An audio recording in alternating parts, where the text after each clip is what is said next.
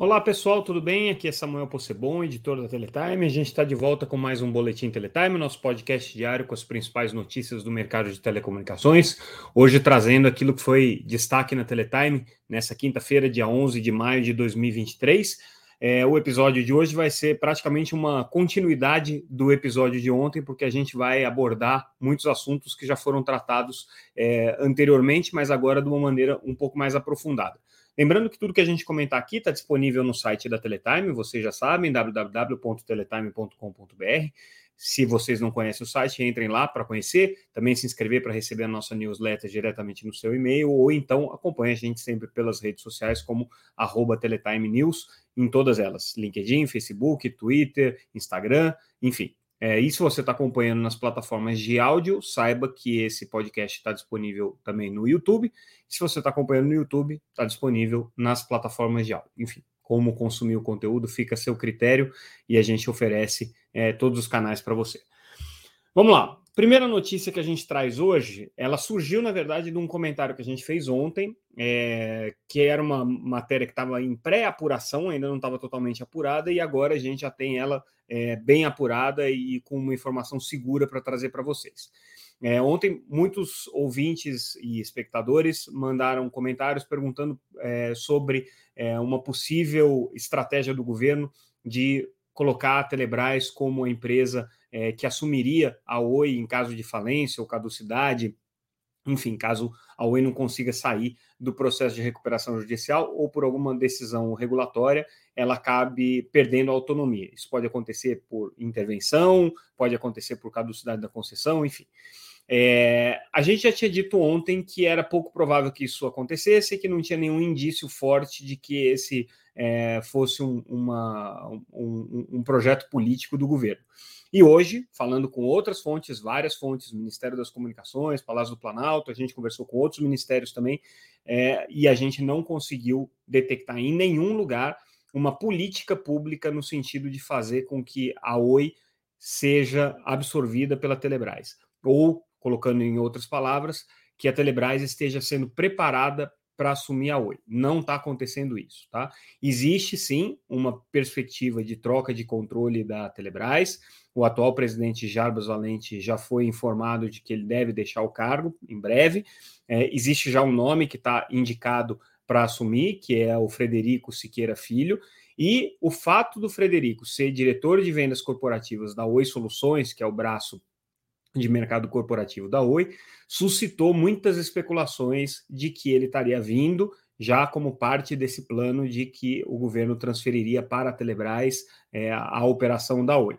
Não tem nada disso, tá? Não existe nenhuma política que esteja sendo estruturada nesse sentido, é, não tem nenhum trabalho que esteja sendo feito nesse sentido. A Telebrás não está sendo preparada para isso, ela não está é, recebendo nenhum tratamento especial para que ela possa é, ser uma empresa é, operadora de uma empresa do tamanho da Oi ou de uma estrutura do tamanho da Oi. Então, isso não está acontecendo.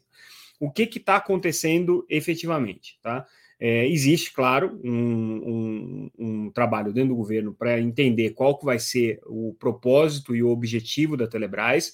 Lembrando que recentemente ela saiu do PPI, então ela não vai mais ser privatizada, não tem perspectiva de ser privatizada, como era de se esperar no governo Lula, que desde o começo tem se colocado contrário às privatizações. Porém, a Telebrás é cheia de problemas. Ela tem dívidas que ela precisa resolver, ela tem passivos trabalhistas, ela tem uma estrutura muito pequena, ela tem é, questões operacionais, fora o fato dela ser totalmente dependente do orçamento da União. A Anatel já fez as contas e a operação da concessão de telefonia fixa da Oi custa é, alguns bilhões por ano. Então, qualquer empresa que for assumir a Oi vai ter que é, se é, preparar para assumir uma operação que tem um custo de bilhões e que tem uma receita muito inferior a esse custo, ou seja, é uma operação totalmente deficitária para o governo, que já tem a Telebrás como uma empresa deficitária, lembrando que a Telebrás eh, praticamente não deu lucro desde que ela foi recriada em 2010, ela só deu prejuízos. É, somar, somar a esses prejuízos da Telebrás que já são recorrentes, também o prejuízo causado pela concessão da Oi seria é, um, um ralo aberto ali no orçamento público, praticamente inviabiliza qualquer estratégia desse tipo. Ah, mas a Oi também tem o serviço de banda larga que a Telebrás poderia prestar. Bom, não existe previsão legal de que a Telebrás seja uma operadora para serviços é, diretos ao consumidor. Então, teria que ter uma mudança nas atribuições da Telebrás, que são dadas por decreto, para que ela pudesse fazer isso. Houve um processo de privatização, isso aí vai causar é, bastante questionamento no mercado, caso a Telebrás é, passe a prestar serviço diretamente ao consumidor. Ela poderia, eventualmente, se desfazer desses clientes e usar esse capital para investir no serviço de telefonia fixa. No entanto, é um serviço que não tem perspectiva de se viabilizar. Lembrando que é, a Telebrás não herdaria as redes da Oi, pelo menos não as redes de fibra da Oi, é, porque essas redes de fibra hoje já estão totalmente transferidas para a Vital. Na melhor das hipóteses, a Telebrás seria uma sócia do BTG dentro da Vital, ficando com os 30 e poucos por cento da, da, da Oi. Mas isso tudo é impossível de acontecer né, sem um processo muito longo de discussão sobre como que seria essa transferência de ações, tem questões judiciais envolvidas, a Telebrás é uma empresa de capital aberto, a Oi está em processo de recuperação judicial, não adianta a vontade do governo fazer isso, aliás, o governo nem pode atropelar o processo de recuperação judicial, é, mesmo que o governo decrete a intervenção ou a caducidade da concessão, algumas questões referentes ao processo de recuperação judicial, especialmente com relação aos ativos da empresa, continuam sendo regidos pela legislação de recuperação judicial e pelo juízo da recuperação judicial. Então, não tem nenhum plano político para isso acontecer. Ah, mas o Frederico é um executivo que vem da Oi e, portanto, conhece muito a empresa. Pode até conhecer. Foi uma coincidência. E aí tem uma outra variável que a gente apurou que é interessante também. É, o, esse nome que foi indicado para Oi, ele ainda está sendo avaliado dentro do, do, Palácio do Planalto, dentro da Casa Civil, passando pelos processos internos de aprovação. Já recebeu algumas aprovações, é verdade, mas o nome dele ainda não foi para o Conselho da Telebrás para ser referendado. E não foi por que razão? Porque a indicação do Frederico, é, segundo a gente apurou, é uma indicação do ministro Juscelino Filho. O ministro Juscelino Filho é do União Brasil. O União Brasil é hoje é, partido que supostamente deveria ser da base de apoio parlamentar do governo no Congresso mas o governo tem tido muitas dificuldades para conseguir os votos que precisa, está tomando é, várias bolas nas costas, derrotas, inclusive com votos de partidos que são supostamente da sua base de apoio. Então, o ministro Juscelino Filho, que já vem é, claudicante aí por conta é, do, das denúncias envolvendo é, o uso de recursos públicos, uso de é, jatinhos, esse tipo de coisa, já não estava é, muito sólido dentro do governo, com essa dificuldade de conseguir o apoio do seu próprio partido para as votações que o governo precisa, mais ainda. Então, seria pouco provável que nesse momento ele conseguisse emplacar um nome para a Telebrás, ainda mais com a Telebrás com uma missão tão crítica como seria, por exemplo, assumir a Oi. Então, dentro de tudo que a gente já publicou, vamos relembrar: a questão da Oi hoje está sendo resolvida pela Anatel é, em duas frentes. Uma das frentes é a migração da concessão para autorização, que envolve um determinado valor.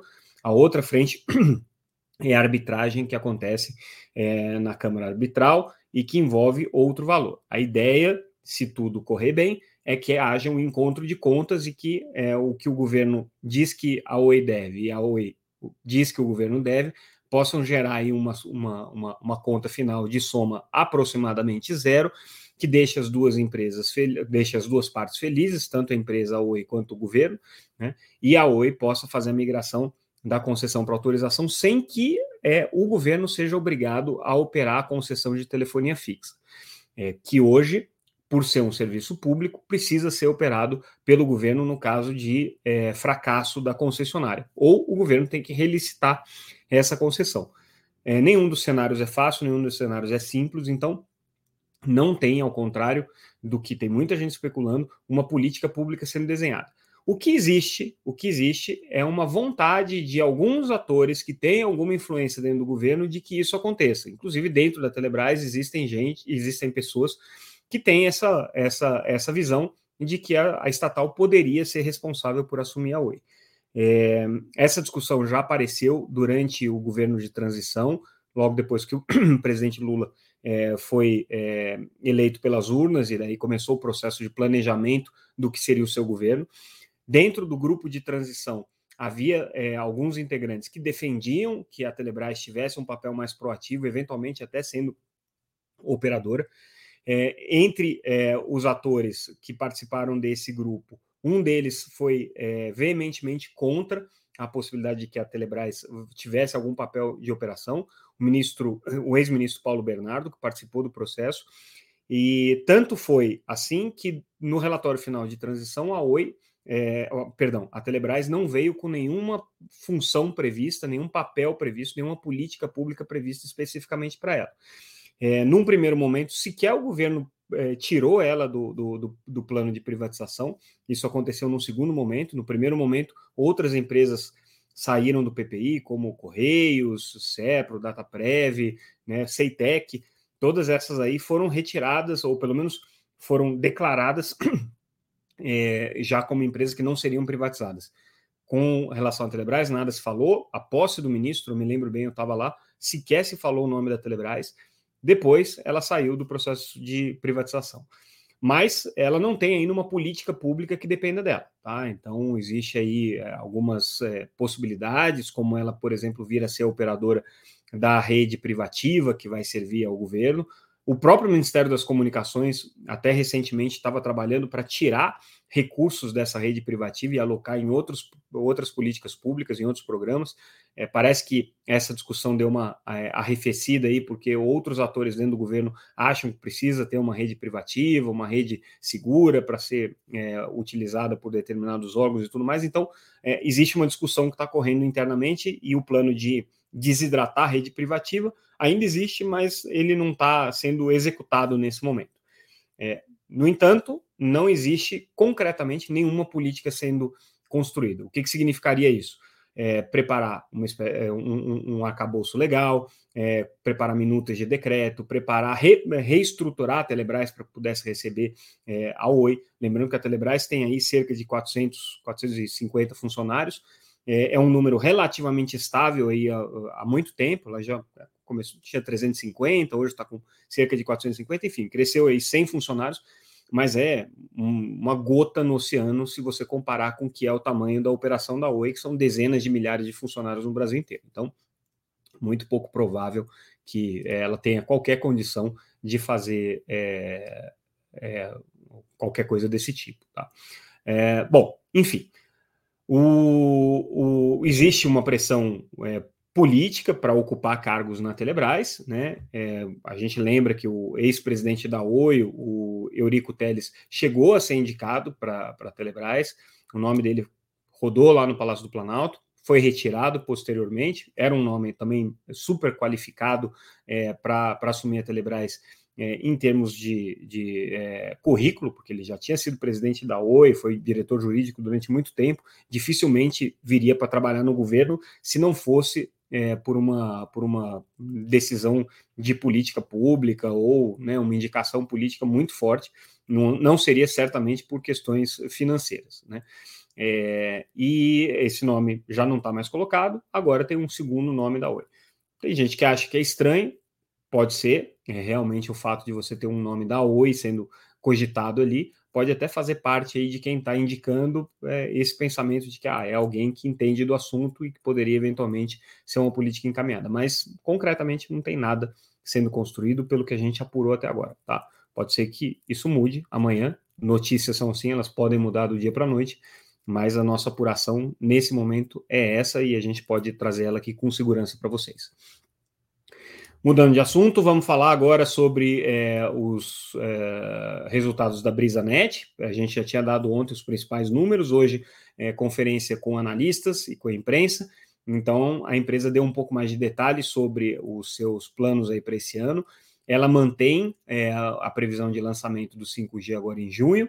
Né? Ela deu uma referência do, de como que deve ser o dimensionamento da rede mais ou menos 10 mil habitantes, é, é, uma antena para cada 10 mil habitantes nas cidades em que ela lançar. Está em linha aqui com, que, com a exigência que a Anatel faz, né, da, na, no edital de licitação. Mas o ponto é que eles é, deixaram claro que os investimentos esse ano, praticamente todos, estão sendo direcionados para o 5G. Então, a, a BrisaNet, que tem uma vantagem, ela tem a faixa de 2,3 GHz e, portanto, ela pode já lançar o serviço de 4G também é, ela está com muita ênfase em começar a operar esse ano e dando bastante é, importância para o lançamento dessa operação móvel, inclusive já com um plano de é, lançar isso no modelo de franquias, é, através do seu braço de franquias, enfim, vai atuar de maneira é, bastante intensiva. Ao contrário da Unifique, outra notícia que a gente traz aqui, também anunciou o balanço ontem, hoje comentários é, para os analistas de investimento, que mostrou muito mais cautela e lentidão é, na questão do lançamento do 5G. Deve lançar alguma coisa também agora no meio do ano, mas sem muita ênfase, não vai fazer grandes compras de equipamento, grandes aquisições, vai com muita cautela, tentando estudar e entender o mercado. Não só ela, a gente chama atenção, tá? A Unifique,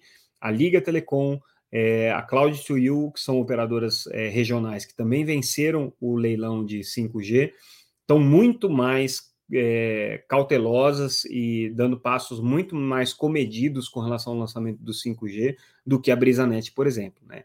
É, ao que a gente apura aí no mercado, é, à medida que vão se fazendo contas e percebendo a dificuldade operacional de uma rede móvel, é, os desafios técnicos que precisam ser vencidos, né, o business plan difícil de ser viabilizado, elas estão é, um pouco receosas de fazer o lançamento nesse momento, enquanto não tem um quadro mais claro aí com relação ao cenário competitivo, acesso a capital, né, a fonte de financiamento e tudo mais. Agora, um aspecto interessante que a Unifique colocou na sua conferência é, é, o plano dela de expansão né, com relação a aquisições. É, ao contrário do que tem acontecido muito no mercado, em que as empresas têm adquirido outros ISPs ou provedores de pequeno porte é, de maneira integral, ou seja, compra a rede, compra o cliente e incorpora essa infraestrutura, incorpora esses clientes à base, a Unifique está com um plano e está já começando a implementar o plano nesse sentido de fazer aquisições é, separadas estruturalmente, ou seja, ela compra só a parte dos clientes das é, provedoras que, com quem negocia e deixa a infraestrutura com esses provedores, é, de modo que esses provedores passam a atuar como uma espécie de operador de rede neutra para ela, Unifique. A Unifique fica só com a fonte geradora de receita, não fica com os custos operacionais, mantém esses custos operacionais é, e esse passivo é, é, na mão dos antigos detentores, né, num, num modelo de leasing, em que ela aluga a rede dessas empresas e presta serviço para os consumidores. É, é uma estratégia é, interessante porque ela é, de alguma maneira, oposta à estratégia das operadoras de redes neutras, que oferecem a infraestrutura, né? E vão atrás de empresas que queiram é, vender mais infraestrutura. Então, empresas como a Fibrasil, por exemplo, estão agora em busca de é, provedores que queiram vender a infraestrutura, não os clientes, querem continuar operando como clientes. Então, é como se é, a estratégia das operadoras de rede neutra, como a Fibrasil, casasse perfeitamente com a estratégia da Unifique. Uma só quer cliente, a outra só quer infraestrutura muito provavelmente vai dar conversa aí, se, se, as estratégias se caminharem nesse sentido, mas é interessante ver uma empresa que o foco hoje está na aquisição de clientes e não da aquisição de rede. Certamente outras empresas que operam aí no modelo de rede neutra é, devem seguir o mesmo caminho, mas tudo indica também que a Unifique é, vai começar a buscar né, no, na, no seu processo de expansão cidades em que ela possa fazer esse swap, ela possa ter a, a parte de clientes e deixe a parte de infraestrutura com o antigo detentor ou eventualmente com uma operadora de rede neutra. Interessante essa estratégia deles. A gente traz a notícia também que a Starlink começou é, a fazer uma campanha mais agressiva voltada para o Brasil é, de preços, então ela teve uma redução significativa aqui é, nos, nos, preços em que ela cobra do consumidor. É, hoje é, o, as tarifas, a, a, a precificação está na ordem de 20%, é, e aí conseguindo vender a, o, o, serviço com mensalidade na casa de 184 reais. Também teve um corte significativo no custo de instalação dos equipamentos, dois mil reais é o que está sendo previsto aqui, e é, uma atuação específica agora dedicando atenção para soluções corporativas. Então, isso aqui é muito importante, porque isso tem um super impacto no mercado de satélites, em que é, os provedores é, tradicionais de satélites é, já estavam sentindo a, a, Starlink aí da, fungando no, no, na nuca deles, com um serviço muito mais barato. Tudo bem que não tem qualidade de serviço assegurada, não tem redundância, não tem outros mecanismos de confiabilidade, Mas uh, quem está contratando esse Starlink não está muito preocupado com isso, não, porque o desempenho parece que é bastante satisfatório para essas empresas e um custo infinitamente maior, menor. E agora a Starlink também com foco de atuação no mercado corporativo para alguns nichos aí, principalmente é, é, é, empresas em áreas rurais, e isso certamente vai ter aí um, um certo, um, um certo, uma certa reverberação dentro do mercado de satélites. Hoje também foram nomeados mais quatro conselheiros para o conselho gestor do FUSH. Interessante aqui que esses conselheiros representam é, o segmento de pequenos provedores, né, que já estavam ali representados, e um dos atores que também foi convidado é a Fundação Mega Edu, uma fundação voltada aí para questões relacionadas à educação conectada já participou de eventos da Teletime, a gente já publicou artigos é, da Cristiane Castilhos, que inclusive é uma das é, indicadas aí para o Conselho Gestor do FUST. Eles têm feito uma atuação muito forte e bastante efetiva é, no sentido de convencer os atores de formuladores de políticas públicas e atores do mercado a é, navegarem rumo a esse universo aí de educação conectada, trazendo parâmetros técnicos é, que possam ser seguidos, boas práticas, políticas, eh, sugestões de políticas públicas que podem ser colocadas, e agora a Mega Edu acabou sendo é, escolhida aqui para participar do Conselho Gestor do FUST, lembrando que 18% dos recursos do FUST têm que ser aplicados em políticas de conectividade em escolas. Então, ter é, um especialista em escola é, participando do, do, do conselho certamente vai agregar mais para essas políticas. Outra notícia do dia é o governo zerando impostos para importação de alguns artigos de telecom, principalmente, é, e aí a gente destaca aqui o equipamentos de Wi-Fi 6 e Wi-Fi 6E. Isso aqui é importante pelas discussões de espectro que a gente está tendo, né? A alegação, principalmente das operadoras móveis e dos fabricantes de equipamentos de 5G, é que o Anatel alocou uma grande quantidade de espectro para o Wi-Fi 6E, para uso não licenciado, e tem pouquíssimos equipamentos é, homologados pela agência e sendo é, utilizados aqui no Brasil. Com essa, essa redução tributária, zerando impostos desses equipamentos que não tem similar nacional, por enquanto, é, a ideia, obviamente, é fomentar é, o, a adoção do Wi-Fi 6E no Brasil, e à medida que você tenha mais usuários, a pressão para que a Anatel não mexa é, na, na, na, regulamentação atual, que prevê todo o espectro para o Wi-Fi 6E, é, vai ser maior. Então, vai ficar mais difícil a vida das teles aí, caso o Wi-Fi 6E é, se, se, se fortaleça, tá? Mas se fortaleça. Mas, de qualquer maneira, é, o, o, essa política aqui do, do, do, Ministério do Desenvolvimento, com, com é, a isenção tributária para esses equipamentos, deve ter aí um impacto interessante no mercado. E a gente fecha com a informação de que o Ministério das Comunicações autorizou a Brasil Tecpar a captar 400 milhões de reais em debêntures incentivadas, lembrando que é, autorização para captação não significa captação. Então, né, ela tem agora o direito de buscar essas debêntures, mas não quer dizer necessariamente que ela vá fazer isso. Né? Bom, com isso, a gente encerra o nosso boletim dessa quinta-feira. Na sexta-feira, como é tradição, a gente não faz o boletim, então a gente vai voltar na segunda-feira com mais notícias do mercado de telecomunicações. Se eventualmente acontecer algum fato extraordinário que justifique eu atrapalhar a sexta-feira de vocês, eu volto. Se não, segunda-feira a gente se vê ou se fala, ou se ouve, enfim, como preferirem. Entrem lá no site www.teletime.com.br para vocês também é, acompanhar as nossas notícias, que na sexta-feira vão acontecer, a gente continua publicando o site normalmente. Inscrevam-se também para receber a nossa newsletter, enfim, sua audiência é sempre muito importante. Agradeço a presença de todos, até semana que vem. Tchau, tchau.